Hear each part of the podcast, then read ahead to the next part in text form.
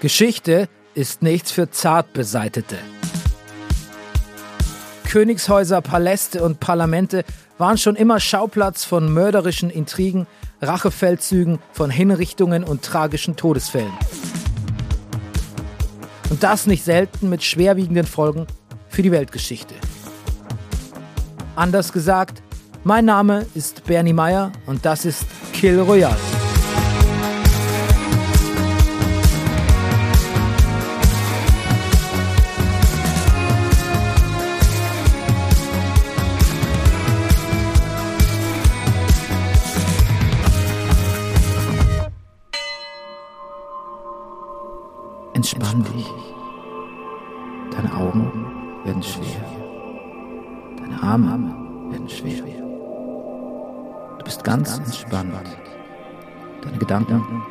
Leer.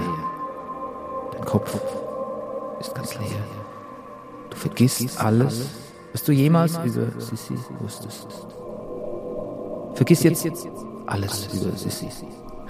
Und wenn ich mit den Fingern schnipse, bist du hellwach und weißt nichts über sie, die Kaiserin von Österreich.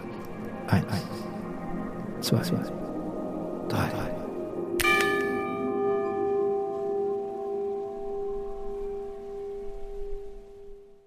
Hallo, herzlich willkommen zu einer neuen Folge Kill Royale. In dieser und der nächsten beschäftigen wir uns mit Elisabeth von Österreich-Ungarn, Kaiserin von Österreich, auch bekannt unter dem Namen Sissi. Äh, sorry, Benny, ganz kurz. Welcher Name ist äh, Sissy, hast du gesagt? Ähm, das ist doch voll der komische Name für eine Kaiserin, oder? okay, es hat funktioniert. Ähm, du wart's ab. Kommt gleich. Also, für alle, bei denen die Hypnotherapie jetzt nicht so gut angeschlagen hat wie bei meinem Kollegen hier drüben, natürlich kennt man Sissy aus den Filmen mit Romy Schneider, die man immer so gern an Weihnachten schaut mit Opa und Oma. Und das ist jetzt vielleicht nicht besonders überraschend, aber diese Filme sind historisch nicht ganz akkurat. Was meinst du denn für Filme an Weihnachten? Ich gucke da immer Stirb langsam mit Bruce Willis und diesen Bob-Mannschaftsfilm. Nachdem wir das geklärt haben, tauchen wir ein in die Welt der Real-Kaiserin Elisabeth. Vorhang auf für Sissy Revisited.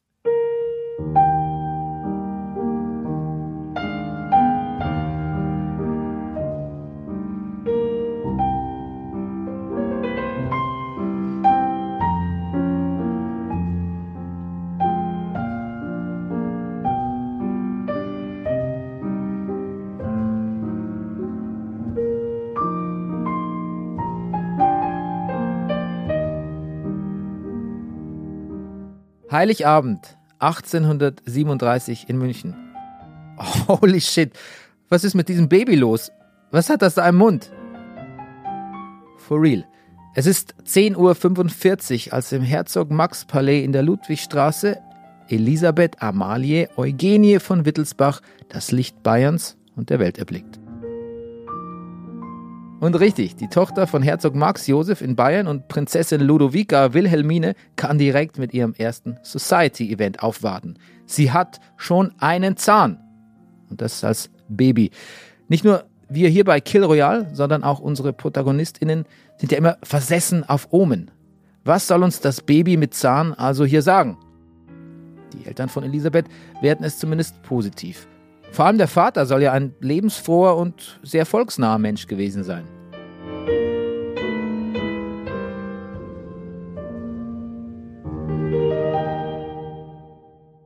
Ja, das, das stimmt schon. Ja, er hat sich ja auch sehr viel, er war viel auf Reisen, war sehr weltoffen, sehr interessiert, hat sich auch sehr viel mit Bürgerlichen umgeben. Damit war er schon irgendwie anders als seine anderen adeligen Genossen, sage ich jetzt einmal, die natürlich alle in ihrer Gesellschaftsschicht normalerweise geblieben sind und tunlichst vermieden haben, den Kontakt zu gesellschaftlichen Klassen, die unter ihren gelegen sind. Also da sticht er schon heraus. Aber das war gleichzeitig auch der Grund, ich meine, das ist gar nicht so aufgefallen, insofern, als er ja keine große politische Rolle gespielt hat. Er war ja eigentlich aus einer unbedeutenden Le Nebenlinie und Aristokraten oder Adelige in der damaligen Zeit hatten ja unglaubliche Freiheiten, auch gesellschaftlich gesehen. Also die konnten exaltiert äh, leben, wie sie wollten. Das hat man alles zur Kenntnis genommen, solange sie nach außen hin ihre Rolle gespielt haben und nachdem er ja nach außen hin keine Rolle hatte, ist das jetzt gar nicht groß aufgefallen. Ja. Ihr hört Katrin Unterreiner. Sie ist Kunsthistorikerin aus Graz, war mehrere Jahre wissenschaftliche Leiterin vom Schloss Schönbrunn in Wien und kuratiert das Sissi-Museum. Sie habe ich auch gefragt, ob Sissis wilder Vater dann auch dafür gesorgt hat, dass die junge Elisabeth so frei und ungezwungen aufgewachsen ist, wie man das manchmal liest. Naja, nein, das, man darf nicht vergessen, ihre Mutter war ja die Tochter des bayerischen Königs. Also sie, es stimmt natürlich nicht, dass die Kinder da wie halbverwilderte Bauernkinder in Possenhofen hm, aufgewachsen sind und keine Ahnung hatten von höfischen Benehmen, zeremoniell, Etikette, das stimmt natürlich nicht, das haben sie natürlich genau gewusst, das wird natürlich ein bisschen romantisiert dargestellt.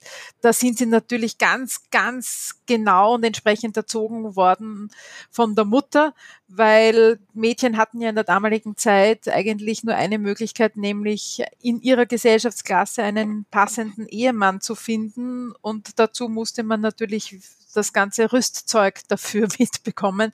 Da hat ihre Mutter schon drauf geschaut und sie sind ja die meiste Zeit bei der Mutter gewesen. Also da hatten sie ganz sicher eine höfische Erziehung und das war jetzt nicht irgendwie eine völlig unbekannte Welt. Und die Mädchen wussten auch de facto, was sie erwartet. Also das es ist sicher nicht zutreffend, dass Elisabeth mit einer großen Liebesheirat gerechnet hätte und dann bitter enttäuscht war. Also kein adeliges Mädchen im 19. Jahrhundert hat damit gerechnet, den Mann ihres Herzens zu heiraten. Das ist irgendwie eine sehr bürgerliche, moralische oder romantische Vorstellung, die damals überhaupt keine Rolle gespielt hat.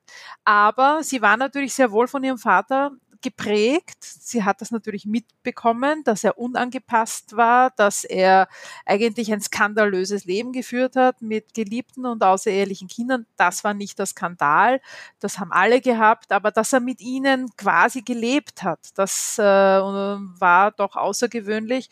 Was noch außergewöhnlicher war, dass er eben auf gesellschaftliche Konventionen keine Rücksicht genommen hat. Also das war sicher das Außergewöhnlichste und das hat sie natürlich mitbekommen und das hat sie wahrscheinlich sehr geprägt. Das heißt, Herzog Max hat seinen Töchtern nicht leicht gemacht, dann ihre Rolle in der Gesellschaft, die sie ja dann trotzdem spielen mussten, einzunehmen. Man kann den Vater also durchaus als Vorbild für Sissi sehen, weil Freigeist und Hedonist aber als Coach für ein späteres Leben am Wiener Kaiserhof vielleicht nicht die Ideallösung. Wie hat sich denn Elisabeth mit ihren Geschwistern verstanden? Sehr gut eigentlich. Es war eine große Kinderschau, die ja offensichtlich doch sehr, dadurch, dass sie so frei miteinander aufgewachsen sind, äh, guten Kontakt zueinander hatten. Oft war das ja so, dass ähm, bei den Adeligen, wo ja Kinderkriegen zur ersten Pflicht einer Mutter oder Ehefrau gehörte, gab es ja viele, viele Kinder, die dann oft gar nicht, weil sie, weil der Altersunterschied auch so groß war, gemeinsam aufgewachsen sind und wenig Kontakt zueinander hatten. Das war bei diesen Kindern nicht der Fall. Sie hatte zu ein paar Geschwistern ein sehr herzliches Verhältnis ihr Leben lang. Zu ein paar Geschwistern war es ein bisschen angespannter, aber das ist, glaube ich, in jeder Familie, das ist ganz normal, dass man Lieblingsgeschwister hat und welche, mit denen es immer ein bisschen problematisch ist. Aber grundsätzlich waren ihre Geschwister, das, das hat sie so ein bisschen herausgehalten und das geht auch ein bisschen in der öffentlichen Betrachtung unter.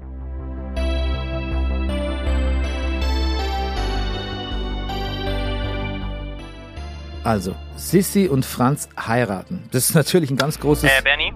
Ja? Ähm, du hast doch gerade noch erzählt, wie sie geboren wurde, ne? Wieso sind wir denn jetzt bei der Hochzeit? Ähm, und außerdem, wer ist dieser Franz? Puh, ja, ich dachte, ich kürze mal ab, damit wir irgendwie schneller zu den spannenderen Teilen kommen. Das andere weiß doch eh jeder. Hm, okay, finde ich eigentlich gut, aber wenn du dann Sachen weglässt, die wir nicht wissen, dann ist es doch auch irgendwie Schwachsinn, oder? Ach, shoot, ja stimmt, ich habe die Hypnose vergessen, ne? du weißt ja gar nichts mehr. Äh, ja, dann machen wir halt jetzt die große Sissy und Franz lernen sich kennen Story. Okay, geil, super, ich weiß auch schon wie.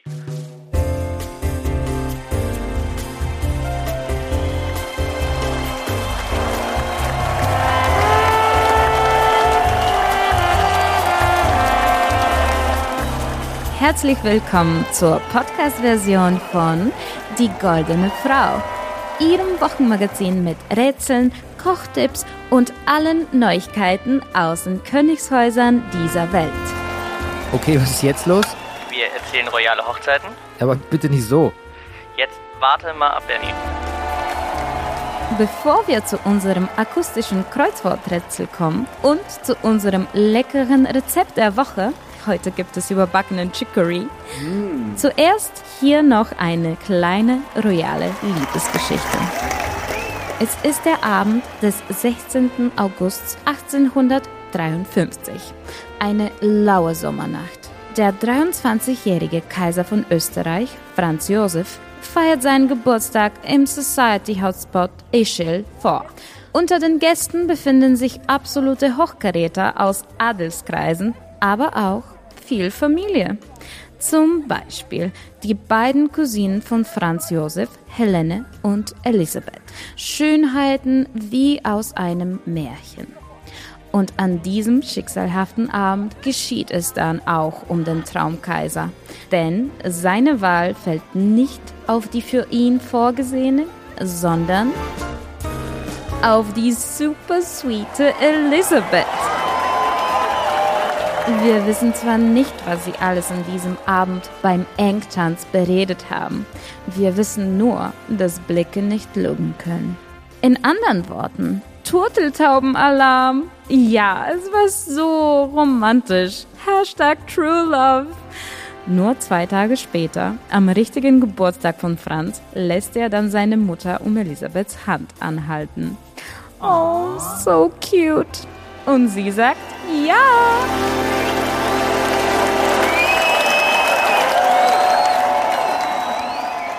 Boah, Leute, das ist echt schwer zu ertragen. Müssen wir hier immer irgendwelche Sketche einbauen, um jeden Preis? Okay, hast geschafft, Bernie. Ich glaube, das Chicory-Rezept machen wir nächstes Mal. Let's go. Ja, das wäre sehr lieb, danke. Da ist er also, der große Tag, auf den Elisabeth so lange vorbereitet wurde. Für die Familie natürlich ein absoluter Segen, dass es ausgerechnet der Kaiser von Österreich ist, der sich in die junge Elisabeth verliebt. Aber ganz aus dem Nichts kommt das Matchmaking nicht, denn Sissis Tante ist ja mit dem Vater von Kaiser Franz verheiratet und schon lange ein Resident am Habsburger Hof. Ursprünglich ist man davon ausgegangen, dass aus Kaiser Franz und Sissis Schwester Helene ein Ding werden würde, aber Franz ist offensichtlich so gefesselt von Elisabeth, dass er die Heiratspläne seiner Verwandtschaft gnadenlos durchkreuzt. Elisabeth ist 15 Jahre alt, als sie Franz kennenlernt. Und ein Jahr später kommt es schon zur Hochzeit.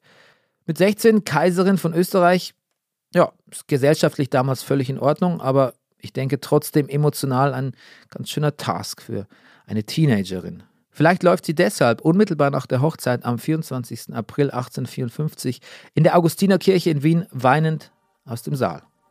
Und auch die Hochzeitsnacht soll erst in der dritten Nacht stattgefunden haben. Also das ist wahrlich eine Frechheit.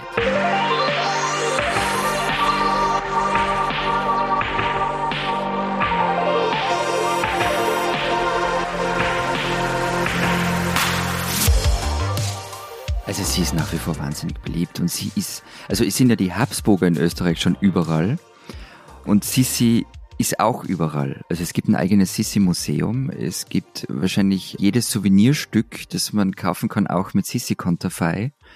Es erscheinen jedes Jahr Bücher, Sachbücher, Romane, sogar Jugendkrimis, in denen Sissi Morde aufklärt.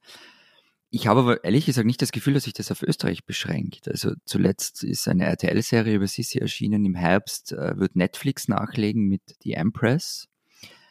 Also das ist schon ein Phänomen, hat vielleicht auch damit zu tun, dass natürlich gerade Fernsehproduktionsfirmen auch nach starken Frauenfiguren suchen. Und da landet man halt auch sehr schnell dann bei Sissi. Also die Frage ist dann aber, was Almahani gemeint hat mit den Romy Schneider-Filmen, wen sieht man, wenn man an sie denkt? Und die meisten Menschen haben dann Romy Schneider im Kopf. Der Sissi-Kult aus der Perspektive eines österreichischen Journalisten. Genau das wollen wir hören. Florian Gasser ist Leiter des Wiener Büros der Zeit und Co-Host des Zeit Online Podcasts. Servus, Grüezi, hallo. Er hat für seine Zeitung auch schon Texte über Elisabeth von Österreich geschrieben, durchaus kritische Texte, in denen er ja, ordentlich am Mythos Sissi rüttelt. Doch nicht nur er versucht, dieses persistente Romy Schneider-Image aus den Köpfen der Leute zu kriegen. Auch Elena Hell hat ihren Teil dazu beigetragen. Sie ist Drehbuchautorin der neuen RTL-Serie Sissy, übrigens nur mit einem S geschrieben, die Sissy, so wie man sie auch in echt schrieb. Da bietet sich natürlich die Frage an, was ist denn jetzt genau der Unterschied zwischen der Romy Schneider Sissy und der neuen Sissy, gespielt von Dominic Davenport? Ja, die Unterschiede ja, in der Darstellung. Mir fällt es immer gar nicht so leicht, die Frage in der Form zu beantworten, weil wir haben die ja nicht als äh, Kopie angelegt, sondern für mich sind das irgendwie zwei unterschiedliche Figuren. Für mich ist die neue Sissy in vielerlei Hinsicht habe ich mich auch von der alten ein bisschen inspirieren lassen, obwohl ich sie als eigenständige Figur gesehen habe. Ähm, so von ihrem lebhaften Wesen, das so ein bisschen ähm, unangepasster daherkommt für die damalige Zeit, ein bisschen quirlig, ähm, lebenslustig irgendwie. Also zumindest so habe ich damals diese Filme äh, geguckt und das wollte ich oder wollten wir, mein Co-Autor und ich, auch dieser neuen Figur mitgeben. Wir wollten aber natürlich keine liebliche Figur erzählen, die keine Ecken und Kanten hat. Was uns sehr wichtig war, dass wir eine Figur erzählen, die einfach viel mehr Facetten hat, als wir es von damals jetzt aus diesen Filmen kannten. Und was natürlich jetzt ist, worauf die Leute sich äh, natürlich äh, sehr ähm, stürzen immer, ist, dass halt jetzt auch Sexualität eine Rolle spielt.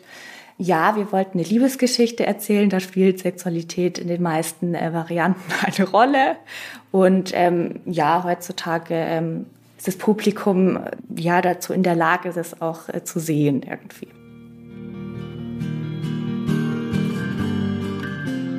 Also eine Sissy fürs 21. Jahrhundert. Eine, die Sex haben darf oder sich auch mal selbst befriedigen, wie gleich in der allerersten Szene der ersten Folge.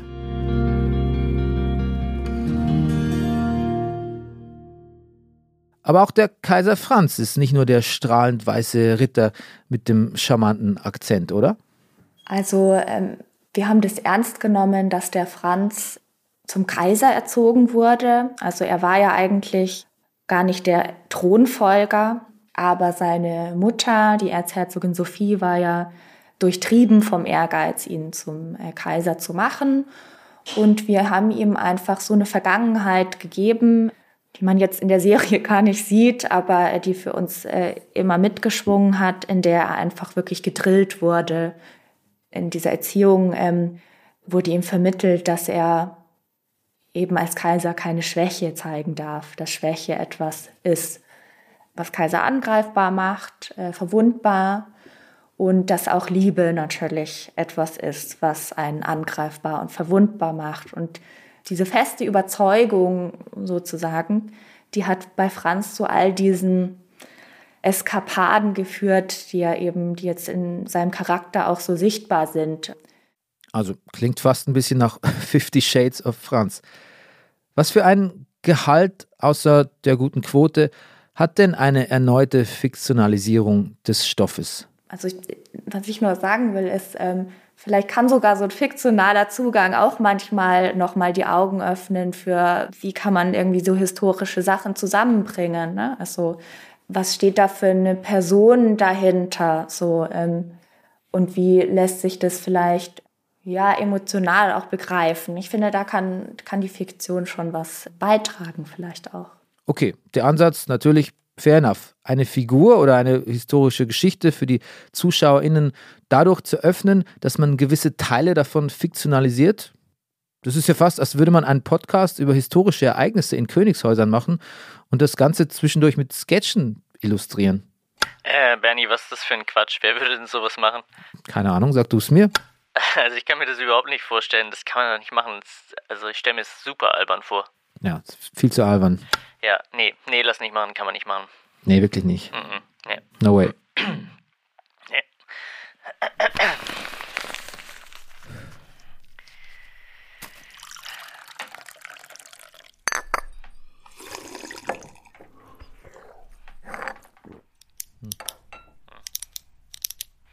Ähm, ja, gut, ich, äh, ich würde dann weitermachen hier, oder? Ja, ich bin auch soweit, ja. Okay, super. Ähm, ja, du, ich bin hier, du weißt, wo du mich findest, wenn du mich brauchst. Jupp, alles klar. Bis gleich. Okay, bis später.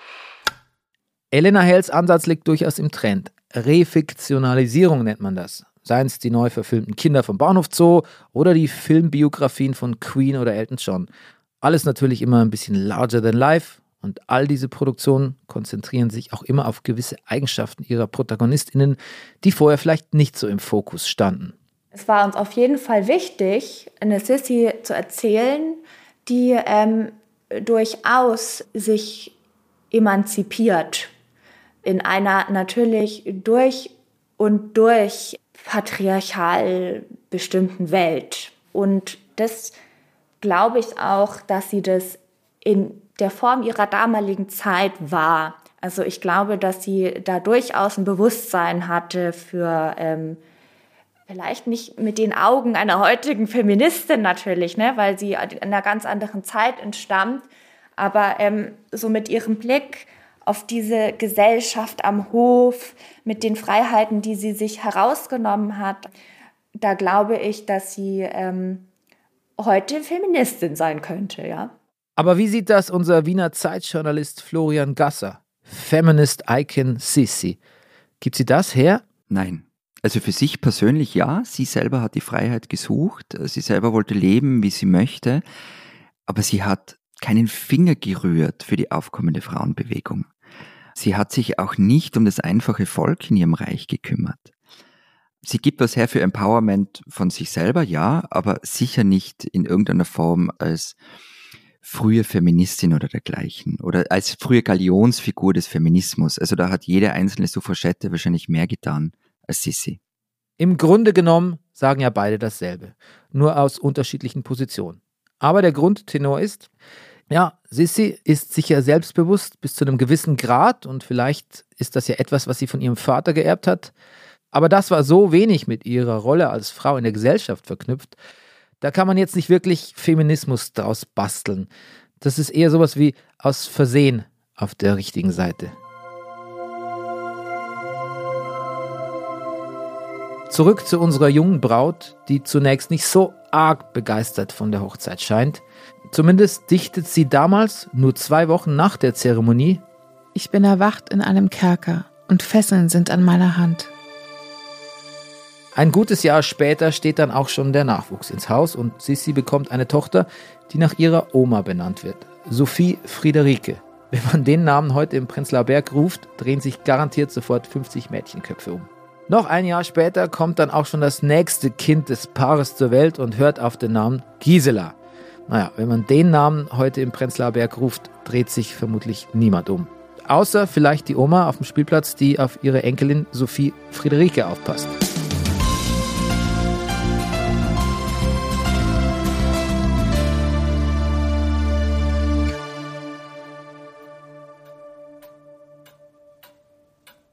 Herr Franz Josef, Frau Elisabeth, ich bin wirklich sehr froh, dass Sie heute zu mir in die Paartherapie gekommen sind. Wie ich hörte, sind Sie hier, weil Sie beide in Ihrer Meinung zu Ungarn grundverschieden sind. Ist das richtig? Ja, Frau Psychologin, das ist eine ganz blöde Nummer. Meine Frau hier, die Sissi, die redet und schwärmt so viel von Ungarn, aber ich habe dort viele Männer im Kampf verloren und das Land als außerordentlich aggressiv kennengelernt. Also, da muss ich gleich mal einschreiten. Ich kenne nur sehr freundliche Leute in Ungarn. Ich möchte sogar fast sagen, ich liebe die Ungarn. Dort fühle ich mich verstanden und frei. Vielleicht auch, weil ich so gut Ungarisch spreche. Sehen Sie, sowas sagt sie immer, wenn es um Ungarn geht. Das macht eine gute Ehefrau doch nicht. Nun, sie kann ja durchaus zu ihrer Meinung stehen und nicht so ein defizitorientiertes Ungarnbild wie Sie haben. Siehste? Ach was. Herr Kaiser Franz, was ist das denn mit Ihnen und Ungarn? Ach, ein undankbares Volk. Wollen unbedingt unabhängig sein. Können Sie sich das vorstellen? Das sind ein paar Spinner, die das Volk aufhetzen. Dabei waren alle immer so zufrieden. Bei mir hat sich zumindest nie jemand beschwert. Außer vielleicht die Familien von den Leuten, die ich hinrichten lassen habe. Ja, gut, das ist jetzt vielleicht kein guter Maßstab, ob die Leute sich bei Ihnen beschweren. Entschuldigung, ich bin der Kaiser. Was kann es für einen besseren Maßstab geben? Jedenfalls gab es eine Art Revolution in Ungarn und das musste ich natürlich unterbinden und da, da habe ich mich mit dem Zar zusammengetan und den Aufständischen mal gezeigt, wo der Habsburger Hammer hängt. Sie sind also sehr brutal und gnadelos gegen die Ungarn vorgegangen. Kann man das so sagen? Ja, nun, die wollten es ja nicht anders. Wer den Kaiser nicht ehrt, ist des Lebens nicht wert, sagt man in Österreich. Franz, hör auf. Ich kann es nicht mehr hören. Ist doch so. Ich hab uns den Arsch in Ungarn gerettet. Sissi. Verzeihung, das Gesäß. Ähm, Entschuldigung, wie, wie haben Sie denn ähm, das Gesäß gerettet, wenn ich fragen darf? Das können Ihnen die Frau Unterrenner und der Herr Meier besser erklären.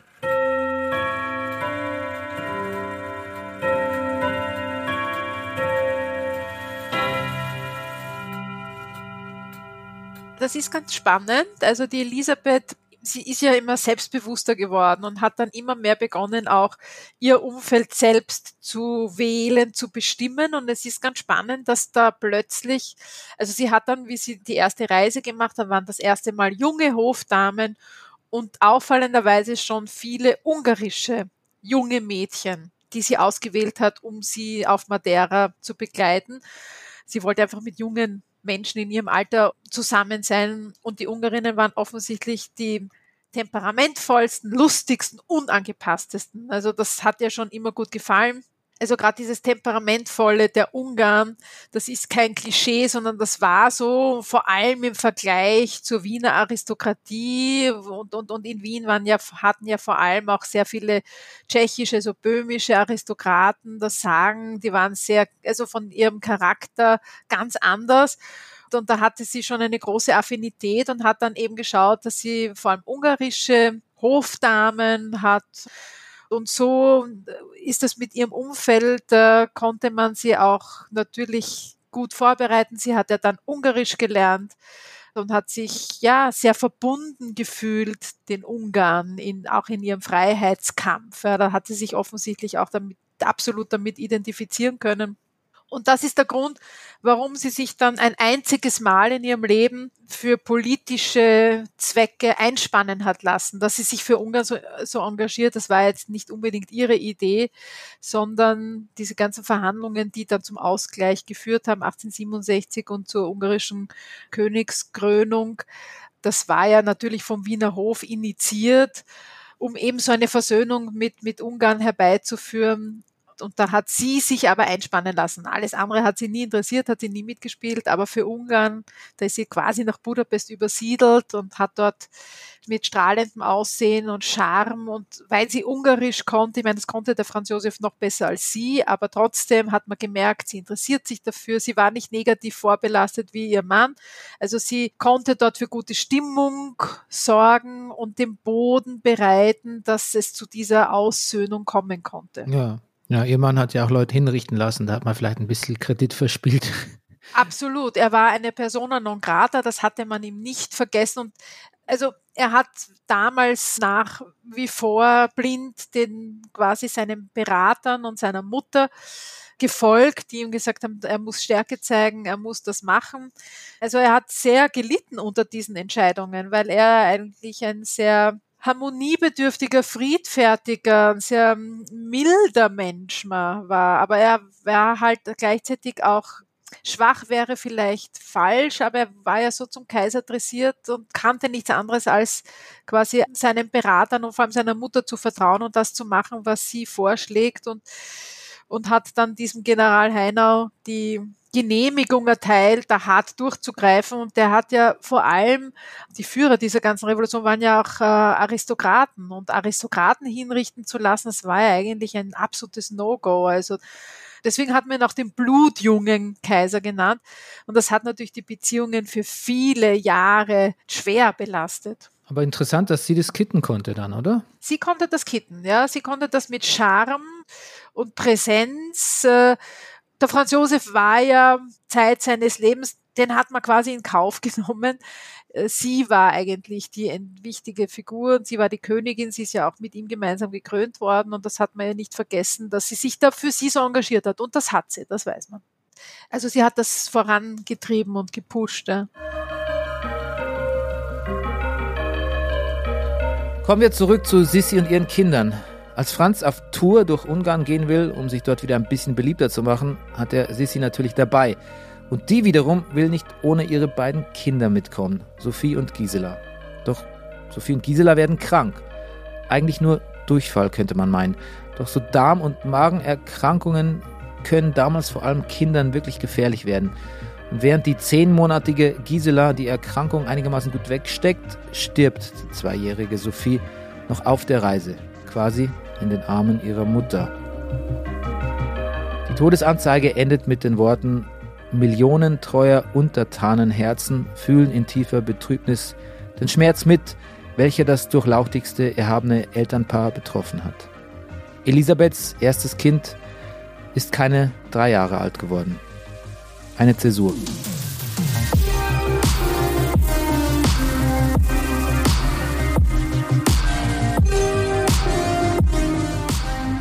Ja, es hat alles verändert. Es war ein Schock. Ähm, sie hat auch begonnen, sich etwas zurückzuziehen und alles zu hinterfragen. Davor hat sie alles mitgemacht, was von ihr als Kaiserin verlangt worden ist. Und verlangt wird von einer Kaiserin damals, atemberaubende Auftritte hinlegen und Nachwuchs zur Welt bringen. Aber ab dem Tod von Sophie war für Sissi einfach nichts mehr so, wie es vorher war.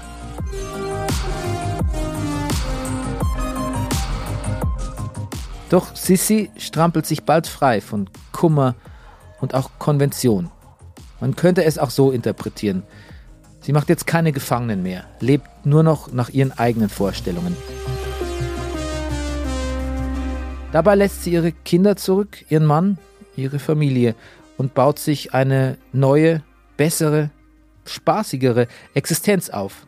Wie und ob die sich mit der alten vertragen hat und brutal und seltsam dann ihr Tod ist, hören wir in der nächsten Folge von Kill Royale.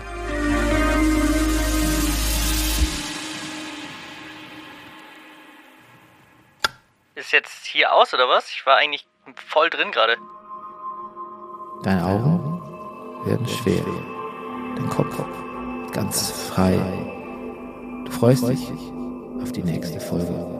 Aber merkst dir bitte auch, was in der hier passiert ist. Ne? Nicht wieder alles vergessen. Sonst. Nächstes Mal bei Kill Royale.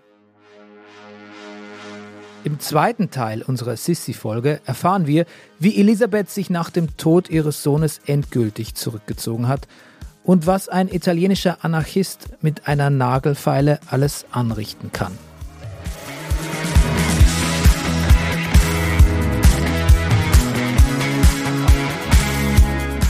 Kill Royale ist ein Podcast von Zebra AudioNet, produziert von Pool Artists.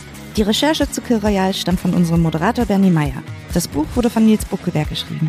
Unser Redakteur ist Wenzel Burmeier. Produktion und Sounddesign sind von Milica Tickeljeva mit Unterstützung von Maria Swedrick. Unser besonderer Dank geht an Elena Hell, Katrin Unterreiner, Florian Gasser und Jesse Götz. Unser Titelsong ist Easy Way Out von Roosevelt.